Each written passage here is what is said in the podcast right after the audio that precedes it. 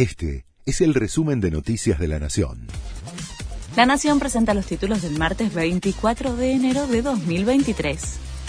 Alberto Fernández encabeza la cumbre de la CELAC. El encuentro de mandatarios se desarrolla desde las nueve y media en el Hotel Sheraton de Retiro.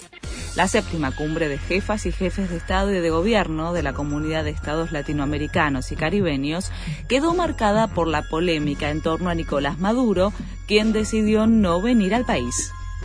El gobierno relativizó el pedido de la ONU para respetar la independencia de jueces y fiscales y acusó a los medios.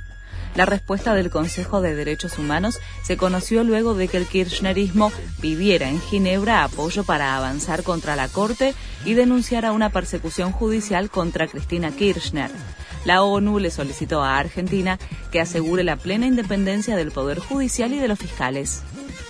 Finlandia podría tener que considerar su adhesión a la OTAN sin Suecia ante las trabas de Turquía. El presidente turco sostuvo que Estocolmo no debe esperar el apoyo de su país por la reciente quema de un Corán durante una manifestación en la capital sueca.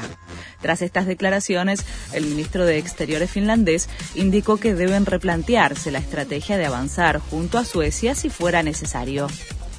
Los nocheros cancelaron todos sus shows de enero y no estarán en Cosquín. Es por la situación que atraviesa la esposa de Mario y madre de Álvaro Teruel, Está internada en coma farmacológico y con pronóstico reservado.